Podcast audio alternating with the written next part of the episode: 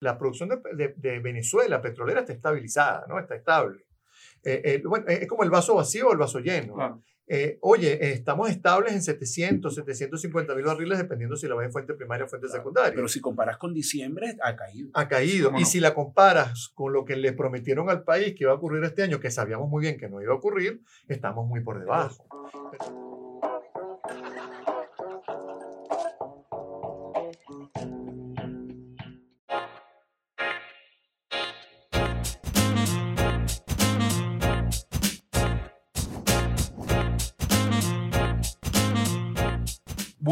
buenas, queridos amigos. Bienvenidos a un nuevo capítulo de Tertulia y Dinero, un podcast en donde tres profesionales apasionados por el mundo de los negocios conversan de manera casual acerca de temas de finanzas, economía e inversión. ¿Por qué tú dices dos, Adrúbal? ¿Por qué tú dices que son José Miguel está cobrando sin trabajar. Bueno, pero así, tú sabes que con todo lo que ha pasado en el país en los últimos años, las nuevas generaciones están creciendo con esa mentalidad. Sí, ya veo. José Miguel no es tan muchacho, pero, pero agarró la mala claro, vamos a tener que poner la mano dura ahí. Eh, este podcast llega a ustedes gracias, en primer lugar, a la organización Jurisprudencia del Trabajo, una organización que tiene 40 años en el mercado venezolano y que brinda asesoría jurídica y contable a la distancia de una llamada telefónica. También llega gracias a nuestros amigos de Venezuela Cargo Brokers que tienen más de 10 años de experiencia en movilización de carga internacional y además pues tienen la capacidad de detectar las rutas estratégicas y tarifas eh, preferenciales. Tu aliado perfecto para asegurar la movilización de su carga desde los distintos puertos internacionales, sobre todo en esta época que viene que va a estar intenso el tema de aprovechamiento de la temporada de diciembre. Si yo me quiero traer un álbum de barajitas, pero el de tapadura puede ser con Venezuela Cargo Brokers. Totalmente. En Amazon está más barato. Totalmente. Es así. Eh, este podcast llega también gracias a Obelca, una organización que tiene más de 10 años en el mercado venezolano brindándoles soluciones financieras a sus clientes y se viene Drupal eh, Obelca con un nuevo producto por ahí. Estoy esperando el anuncio. También llega gracias al mejor ron de Venezuela y uno de los mejores rones del mundo, el de nuestros amigos Ron Santa Teresa 1796. El ron que se utiliza o que se toma para ver tertulia y dinero. Como siempre, un lunes, lunes de roncito. Así es. Eh, hoy tenemos aquí de invitado nada más y nada menos que a Luis Oliveros. Entre Oliveros te veas. Ah, bueno. Entre Oliveros te veas. Mira, Luis. primo Luis. Mi primo, mi, sí. la parte millonaria de la familia, la parte más pobre de la familia. Mira, Luis, Luis, Luis y tú son contemporáneos, entiendo. Sí, nos llevamos pocos meses. ¿Y ustedes se llevaban también unos años con...? No, él, él, era, él entró primero a la escuela. Él tiene un año más que yo de graduado y coincidieron en el colegio con, con Enrique Lazo también. ¿no? Mira, en, usted no voy a decir, decir algo del ron que están tomando, pero no porque a mí me falta mi vasito de ron también. Es verdad, es verdad, es verdad que sí, hay que hablarlo con producción. Aquí tenemos eh, el día de hoy, queridos amigos, a Luis Olivero, eh, economista venezolano conocido en redes sociales, profesor de la Universidad Metropolitana. Y Central y Universidad Central, especialista eh, del sector hidrocarburos. Vamos a conversar un poquito de lo que es el panorama energético, eh, cómo está ¿no? ese mercado a nivel global, qué, qué, cambios se esperan de cara a, al 2023, a lo que es la matriz energética también en el mediano plazo. Eh, por supuesto, vamos a tocar también la situación actual del mercado venezolano. Por favor, con optimismo, Luis. Por favor. Por favor. No, Luis, siempre es optimista, ve el lado bueno en todo vamos a hablar cuáles serían ¿no? esas necesidades de inversión, esas fulanas licencias, el tema con los socios extranjeros. Su posición sobre las sanciones también. ¿Cuánto tiempo tenemos para hablar de ese último tema de las sanciones? Porque aquí podemos tener una discusión bien interesante. Es más, yo votaría todos esos temas y empezaría a hablar con, con, con Adrúbal con respecto al tema de las sanciones. Bueno, esto es Duboli. Y bueno, por último, no, vamos a hablar un poquito también del, del negocio gasífero, creo que lo conversamos. Eh, y cuál sería la actualidad de, de, la industria petroquímica y cómo, cómo lo ves tú. ¿no? Entonces, sin más preámbulo, eh, podemos pasar a la, a la, temática, ¿no? Vamos a conversar un poco de lo que es el sector hidrocarburos eh, en Venezuela, cuál es la situación actual, Por supuesto, vamos a tocar el tema global, ¿no? De esta industria, cómo, cómo ves tú, ¿no? La matriz energética en, en, lo que es el mediano plazo. Y, por supuesto, hablar un poquito de lo que es eh, el, sector aguas abajo, el negocio gasífero, petroquímica. Y bueno, ¿Y sanciones? Que Luis tiene su posición especial. El, no, el tema sanciones es el tema caliente, es la píldora de hoy, el tema sanciones. Ah, pero, bueno. pero yo creo que yo hablo rápido de esos temas y dejamos el tema de sanciones para hablar los veintipico minutos y empezar a discutir con Asdrúbal. Claro, pero vamos, vamos a darle un mateo a los otros dos y luego nos vamos con sanciones. Que aparte yo creo que Asdrúbal y yo, más allá de que hemos discutido, porque nosotros hemos hablado mucho de ese tema, hablando en serio, hemos hablado mucho de ese tema, creo que más son los los puntos en, de, acuerdo. de acuerdo, de coincidencia que podamos tener Asdrúbal, eh, y yo, que, que, las diferencias que podamos tener. Aparte que yo quiero decirle algo, Asdrúbal y yo nos chalequeamos muchísimo, pero por lo menos yo le tengo un cariño, un afecto y un respeto muy bueno. Y aparte, este, siempre cuando por estamos... no, no, lo hubiese vetado. Gracias, gracias, gracias, gracias, gracias, gracias. Mira, em, empecemos por la industria, industria, vamos a empezar por lo macro, en la industria petrolera a nivel internacional. A ver, eh, eh, han habido cambios, sobre todo el cambio tal vez más importante viene con todo lo que está pasando con el tema Rusia-Ucrania. ¿no? Eh, veníamos de la pandemia, la, la, demanda petrolera mundial se estaba recuperando, la producción se estaba recuperando, había estabilidad en los precios, ciertamente eh, eh, la oferta tal vez no estaba reaccionando de la misma forma que la demanda, pero bueno, los precios estaban en un niveles de 75, 70, 75, pero bueno, aparece la invasión de Rusia a Ucrania y esto obviamente cambia notablemente todo lo que sabemos del, del mercado petrolero mundial. ¿Por qué? Porque Rusia es de los principales productores del mundo y, y, el principal exportador petrolero a nivel mundial, ¿no? Pero no solamente es que es, es su importancia en el mercado, es a quién le vende petróleo, a quién le vende gas, le vende a Europa le vende a Europa y le vendía a Estados Unidos cerca de 400 mil barriles, que por cierto, Rusia le vende eh, eh, petróleo a Estados Unidos, entre otras cosas, por el hueco que deja Venezuela luego del tema de las sanciones. ¿no? Entonces, bueno, eh, ¿cuál es ahora el tema? Bueno, Europa se enfrenta a un problema muy grave, y nosotros lo vivimos y en carne propia cuando estuvimos en Berlín, reuniones a puerta cerrada en pleno verano sin aire acondicionado. ¿Por qué? Tienes que empezar a guardar energía, tienes que empezar a disminuir el consumo, tienes que empezar a decir a la gente. Y de traje. Y de traje. Además, que por cierto, debo decir que gracias a Drupal no tenemos corbata. Porque ah, hicimos un movimiento dentro del grupo para que no hubiera corbata, por lo menos ahí tenemos un poquito más de respiro. Pero el tema es, y lo, y lo, y lo estábamos viviendo, no solamente lo vimos en Berlín, también lo vimos en Bruselas, es, bueno, hay que empezar a prepararse porque esta va a ser una guerra, un conflicto muy largo y nos va a agarrar el invierno. Entonces tenemos que buscar quién nos vende energía y tenemos que buscar cómo almacenar energía y unos planes de a quién le vamos a recortar la energía en primer lugar. Y, la, y las energías no se las podemos recortar a hospitales, a geriátricos, eh, eh, no a todas las casas, o sea, a las familias. Tenemos que empezar por el sector comercial el sector industrial, o sea, ese tipo de cosas. Entonces, oye, un problema muy grave. Pero bueno, hay un reacomodo al final en el mercado energético mundial. Eh, eh, todo ese tema de descarbonización, que también lo vivimos y nos preguntaron mucho allá, allá en Europa sobre ese tema y cómo estaba Venezuela. Venezuela no está en nada en ese tema. Pero bueno, eh, todo ese tema se ha frenado un poco en Europa, porque bueno, tenemos que resolver un problema ahorita.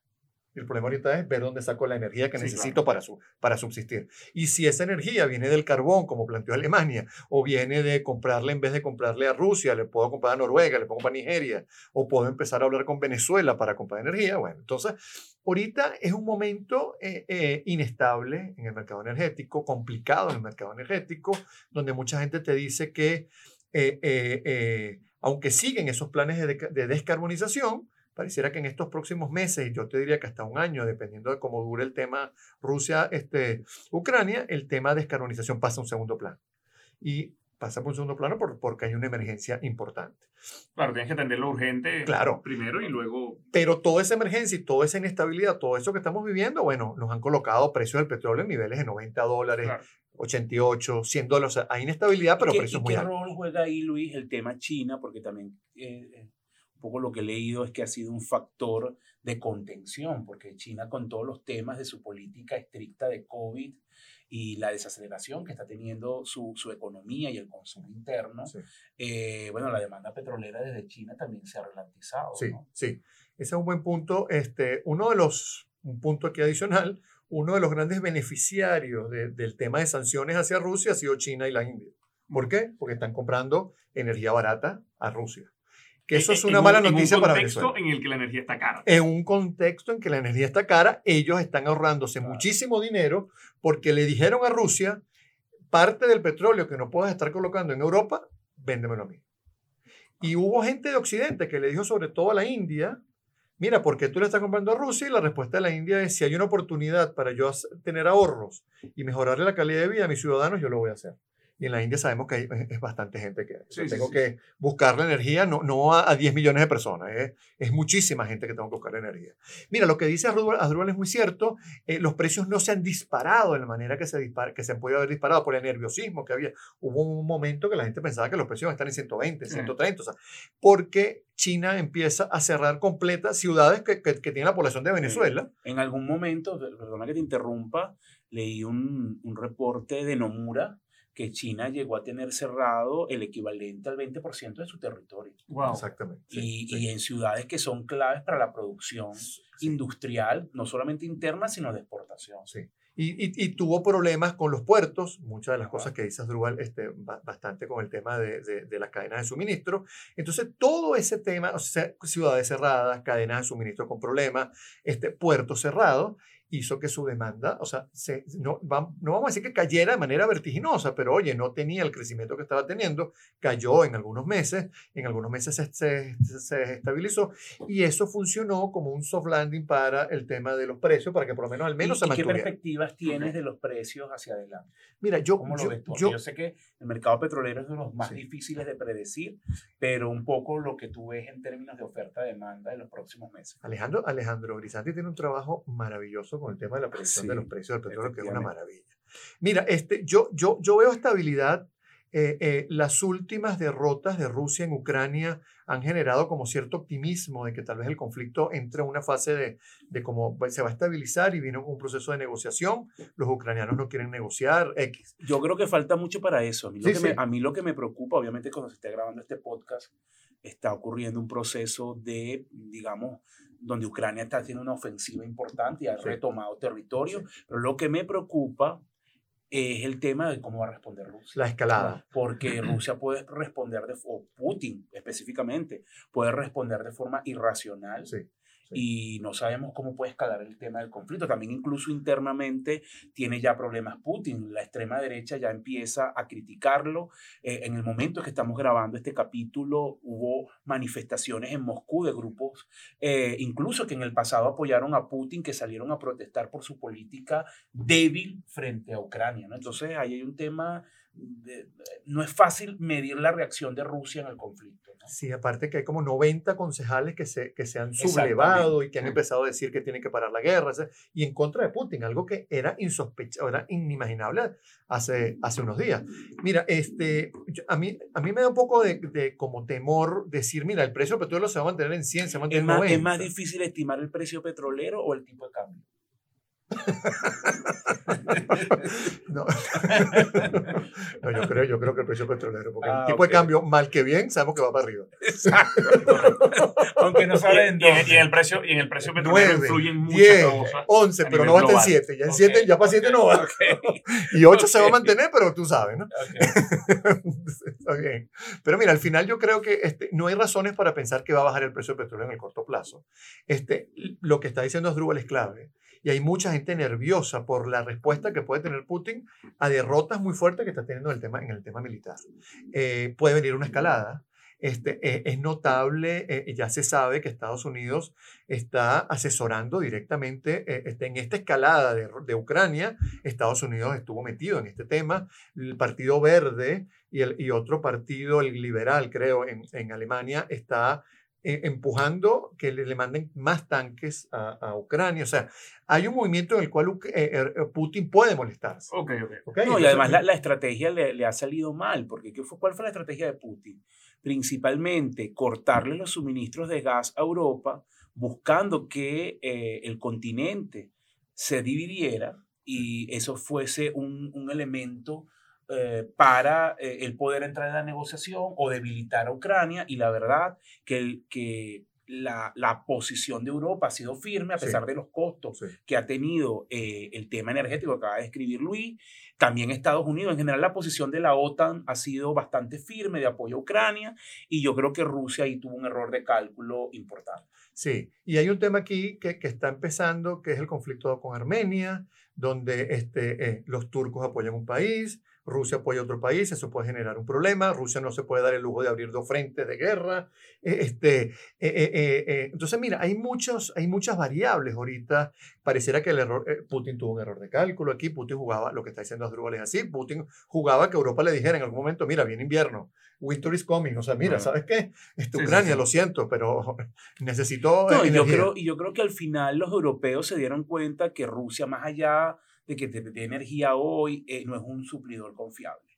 Y creo que están dispuestos a sufrir en el corto plazo las consecuencias de la ruptura, pero constituir un nuevo frente energético apoyado en otras fuentes. Ha subido mucho. Leí un reporte en el, en el Financial Times de las exportaciones de gas licuado desde los Estados Unidos a, Europa. Ya Estados, ya Estados Unidos es casi el 25% del proveedor de la energía de Europa. Eh, es un actor importante.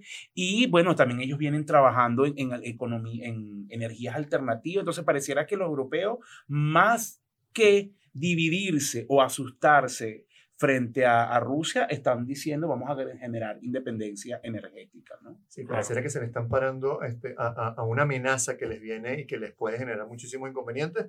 Eh, de, de eso que dices, Drubal, de ese gas licuado, eh, eh, Alemania todavía no se ve beneficiado de eso. O sea, hay varias cosas que tienen todavía por hacer en el tema de infraestructura. Pero bueno, para aterrizar todo esto, la situación es complicada, es difícil eh, pensar en un precio. Yo lo que creo es que no creo que vayamos a ver descensos de precio, no debería haber descensos de precio este, importantes. O sea, caídas como quizás la que vimos en el 2016 de los precios petroleros o en el 20. No creo, a menos que empiecen recesiones que no pensamos no, malas noticias China. Es lo contrario, porque si China, yo creo que China también está empezando a revisar su política COVID, eh, esta política draconiana de, de, cero COVID, de cero tolerancia, como la llaman, eh, yo creo que va a empezar a ser revisada y si China vuelve otra vez a tratar de levantar su nivel eh, económico, producción, industrial, implica más demanda de crudo. Claro, no, y es que al final del día ya un caso de COVID no es lo que era un caso de COVID. Bueno, pero los chinos tienen otra concepción. La verdad que el mundo occidental asumió que había que convivir con el COVID, gracias a Dios, porque si no todavía estuviéramos encerrados, porque no se ha acabado. Eh, los chinos pareciera que van más lentos. Fíjate que es un, una paradoja, porque cuando arrancó la pandemia, los primeros que dijeron que habían vencido el COVID y salieron a la calle mientras uno seguía encerrado, eran los chinos. Y ahora los chinos siguen en este, en este digamos, dinámica COVID, encerramiento, o sea, eh, hay ciudades que se han manifestado, o sea, el tema es, muy, muy heavy, la manera como ellos han enfrentado el COVID y donde todavía no han asumido que es una normalidad. Yo creo que también tiene que ver con, con el número de gente que tiene y el control del partido. Ahora, aterrizando todo esto, ¿cómo está Venezuela en, en este tema? A ver, em, de eso, este, bueno. Optimista, Luis, optimista, no te rías, no te rías. Es que eh, eh, en este momento que estamos, hoy, cuando estamos grabando este, este podcast, eh, salieron los números de producción de PDVSA. Ah, y, y, ciertamente era lo que se esperaba. la producción de, de, Venezuela petrolera está estabilizada, ¿no? Está estable. bueno, es como el vaso vacío o el vaso lleno. Claro. Eh, oye, estamos estables en 700, 750 mil barriles, dependiendo si la ves en fuente primaria o fuente secundaria. Pero si comparas con diciembre, ha caído. Ha caído. Y si la comparas con lo que le prometieron al país que iba a ocurrir este año, que sabíamos muy bien que no iba a ocurrir, estamos muy por debajo. Pero si la comparas con junio del 2020, que estamos en 350 mil, estamos al 100%, por encima. Es dependiendo, pero ciertamente, eh, eh, si te paras en lo que teníamos hace 6, 7 años, eso estaba produciendo 2 millones y pico. Eso lo estaba produciendo cuatro veces lo que estamos produciendo ahorita. O sea, y eh, eh, eh, tomando en cuenta la promesa que se le hizo al país, que íbamos a estar en un millón, dos millones, ya ni me acuerdo la promesa, pero vamos a poner un millón. Estamos en 750 y 750 con unos picos. Yo, yo, yo le llamo la, la Irán dependencia. Cuando llega el condensado iraní, tal cual. Subimos.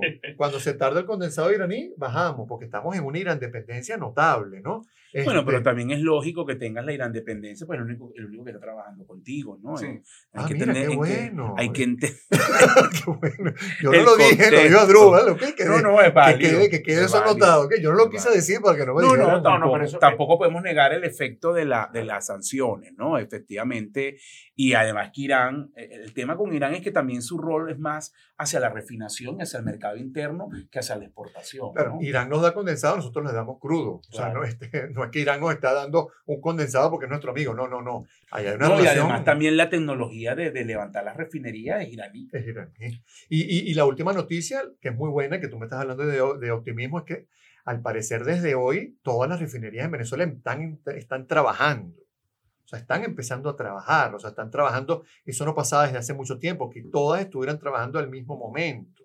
Que eso se va a traducir en que se van a acabar las colas a nivel nacional de combustible, eso, eso es otra cosa. Pero que estén trabajando ahorita. ¿Y tú, ¿Y tú, ves incremento de producción? ¿Ves algún tipo de cambio en la licencia?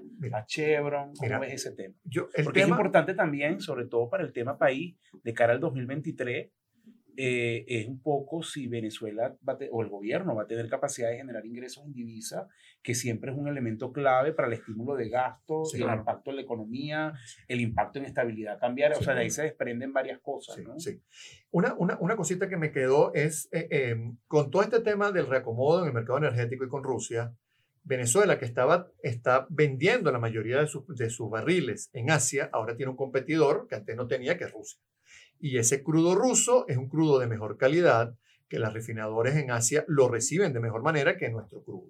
Nuestro crudo lo además produce 12, 12, veces más. Y puede jugar con volumen. Está al lado. puede jugar con volumen. Ellos, ellos pueden mandar 3, 4, 5 millones de barriles nosotros vayamos 400, 500 mil barriles, es, es, muy diferente la manera en que tú puedes negociar y el, Y el descuento es importante. El descuento, es muy importante. El descuento, el descuento ha aumentado, sobre todo a partir de junio, y está teniendo un impacto ya en el flujo de caja.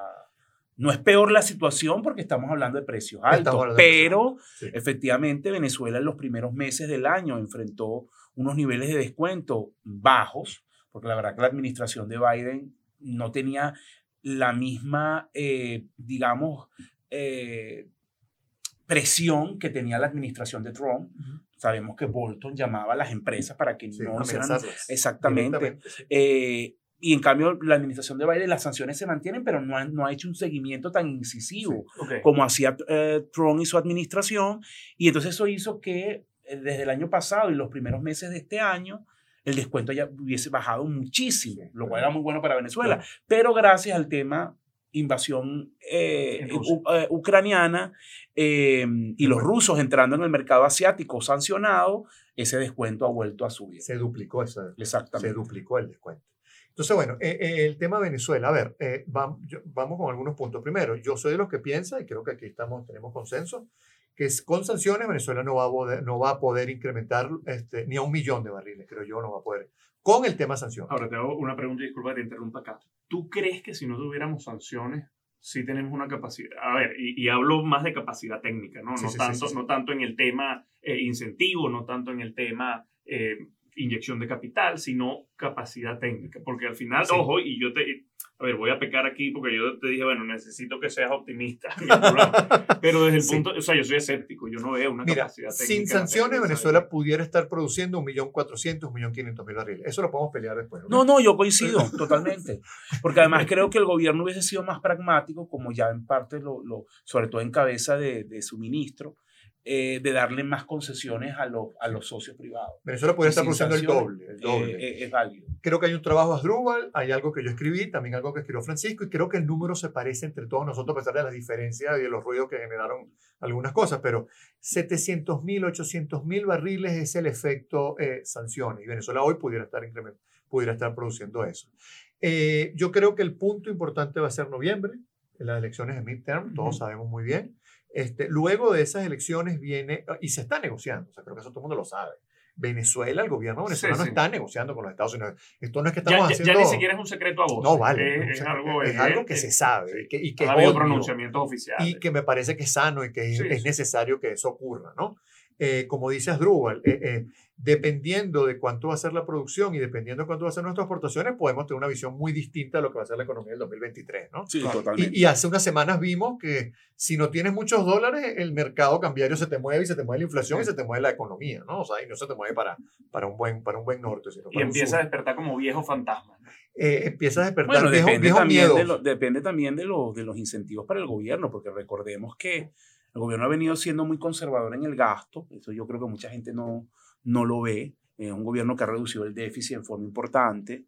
Eh, de hecho, lo que pasó hace dos semanas no tiene nada que ver con creación de dinero inorgánico. Fue más un tema de, eh, de, de, operativo, eh, que después se puede explicar, pero o sea, quiero decir que el gobierno ha sido más conservador fiscalmente, pero eso tiene un límite. Y el límite es que ahora Maduro entra en campaña, además no es cualquier campaña, es la campaña que define su permanencia, en teoría, en la presidencia. presiones salariales. Exactamente. Y entonces, conchale, mantener esa rigidez del gasto que ha mantenido en los últimos dos años es, es difícil. Y necesita más ingresos para que eso o esa mayor capacidad de gasto no signifique más presión en inflación de evaluación. Por eso yo sí creo que el gobierno ahorita cambia los incentivos a negociar. Claro.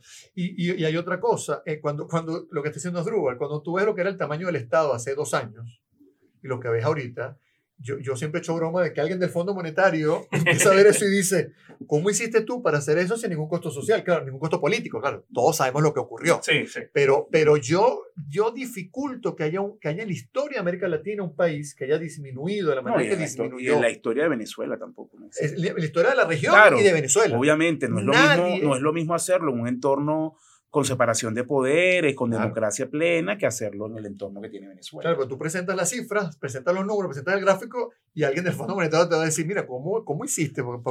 Yo necesito ver cómo haces eso para otro país. Entonces, mira, a ver, el primer escenario, el primer escenario es, yo creo que el primer escenario es, eh, hay una flexibilización de, de sanciones, hay una flexibilización. Aquí lo clave para PDVSA es que le dejen vender petróleo en Estados Unidos. Claro. Es clave. O bueno, yo diría más general, que le dejen vender petróleo en los, sin, sin, sin sanciones, pues, porque a lo mejor no es Estados Unidos, pero puede ser otro Claro, pero ahí te pongo un ejemplo. Eh, si yo vendo en, en, en, en Citgo, si yo le puedo vender a Citgo mi petróleo, es mejor recibido en esa refinería que en otra refinería. O sea, están hechas perfectamente, están hechas para mí yo puedo colocar ahí. Adicionalmente, mi costo de flete es menor. Sí, es, un, tema, logístico que influye al final sobre Hay unas cosas interesantes. Ahora, vamos a lo otro, es lo que dice Drubal. Si ya a mí me dan libertad para yo colocar mi crudo, ya yo puedo competir sin tener que hacer esos descuentos. Es que yo creo que al final, bueno, es un tema que dan para mucho más, pero al final el tema con Citgo es complejo porque además ahí entran otros factores y el punto es si al final Citgo va a terminar queriendo volver a comprar petróleo venezolano, dado quién está al frente de ellos y, y, las prioridades que han definido para Estamos de acuerdo, estamos de acuerdo. Ese es un tema complejo. Por eso que yo, yo te pongo ese, esa primera ese primer punto ahí es Venezuela quiere vender en Estados Unidos, Venezuela le quisiera vender a Citgo, todos sabemos lo que está ocurriendo ahí, lo que está pasando allí, pero para Venezuela, ya que estoy hablando de Venezuela, sería importante vender a Citgo porque el petróleo, este, vendes a full price, lo cobras cash con toda la transparencia del mundo, sabemos exactamente cuánto está yendo, cuánto está viniendo, todo ese tipo de temas, y aparte el costo del envío es para, o sea, no es que es regalado, pero es muy barato en comparación a lo que estamos haciendo. Lo otro es lo que dice Drupal, bueno, dame libertad para yo llegar a mercados que no estoy pudiendo llegar ahorita, Europa, por ejemplo, y puedo yo vender en Europa, puedo vender, puedo yo compensar, no voy a compensar lo que es Rusia, porque no lo puedo compensar, no, es imposible que lo compense, pero bueno, cada barril que yo pueda meter en esa ecuación ayuda para tratar de compensar el tema ruso. Este, ese es el primero. Eh, eh, para mí el escenario más nefasto para el país es que las sanciones continúen tal y como están. Eso significaría que Venezuela va a seguir produciendo este nivel que estamos viendo. Yo soy de lo que piensa que por el declive natural de los pozos empezaríamos a ver disminuciones ya el año que viene porque esos pozos necesitan inversiones, inversiones importantes. Este, y Venezuela necesita, y ese es un incentivo adicional para sentarme a negociar, Venezuela necesita que vengan capitales frescos. Este, tú hablabas de Chevron. Este, yo creo que en esa flexibilización de sanciones es, es muy importante que haya empresas como Chevron, que haya empresas como Eni, que haya empresas como Repsol, que haya empresas que conozcan el mercado, que, son, que sean occidentales, el tema de transparencia, y que este, tengan eh, mercados donde colocar nuestro crudo a precios competitivos, no precios con tanto descuento. Este, si tú me dices cuál es el, el, el, el escenario que yo le daría mayor posibilidad de, yo creo que sí pudiera venir una flexibilización de sanciones, hay mucho ruido al respecto, aparte que el mundo necesita que Venezuela produzca petróleo. Es así. ¿Cómo ves, pero rápidamente, algo rápidamente, eh, el tema de la petroquímica, el gas, Equiven, una respuesta rápida sobre eso. Ojo, que es un poco la industria petrolera de valor agregado. Reserva fuera del tema del gas. Mira, yo creo que con el tema Colombia se abre una posibilidad interesante. Colombia necesita gas. Este, aquí todos sabemos que hay toda una negociación ahorita con el tema de monómeros. A este, Petro, hoy, casualmente hoy que estamos grabando esto, Petro invita a Maduro a, a, con el tema del ELN, lo cual es una jugada política interesante. Este, yo creo que ahí se abre una, una ventana de oportunidades, pero la gran, el gran porcentaje de la producción de gas es gas asociado a la producción petrolera. Si yo no aumento la producción petrolera, mi producción de gas va a seguir siendo bastante baja, bastante complicada. Este, si aumento producción, tengo posibilidades y por eso insisto, es la, es, la importancia de que las empresas occidentales vuelvan. Vuelva Repsol, vuelva Eni, vuelva, vuelva Chevron, porque necesitamos dinero. Se necesita plata, se necesita dinero para invertir y que con la flexibilización de sanciones y que esas empresas vengan, PDVSA tiene posibilidades de atraer mayores inversiones. Sabemos muy bien el entorno, sabemos muy bien todos los problemas, pero eh, este, ahí se abre una posibilidad interesante. Pero ojo, gas asociado a la producción petrolera. No, y ojalá se dé en un marco de mayor transparencia también, porque al final tú necesitas eh, para atraer esa inversión, un marco regulatorio institucional mucho más claro. No solamente, Ese cambio lo tiene no, la no es solamente, no solamente el levantamiento de sanciones.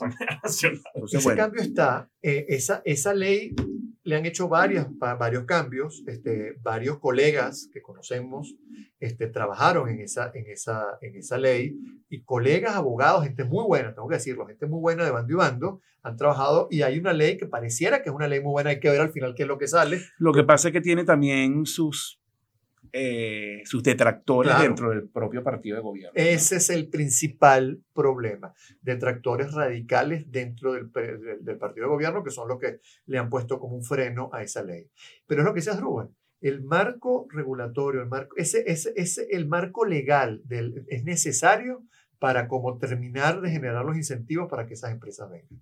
La, el tema de transparencia, el tema de la tranquilidad y de la, y de, y de la, y de la, el de la promesa que yo puedo repatriar dividendos, de que puedo sentarme a, a, resolver disputas en, en, tribunales internacionales. O sea, ese tipo de cosas que pareciera que son, oye, demasiado lógicas, tienen que estar plasmadas y deben estar plasmadas. Y que, deberían estar claras de entrada, ¿no? mucho antes de, de, discutir sobre la operación. Y ojo, no es que la ley actual sea mala, es que el problema es que no se aplicó. Estoy de acuerdo.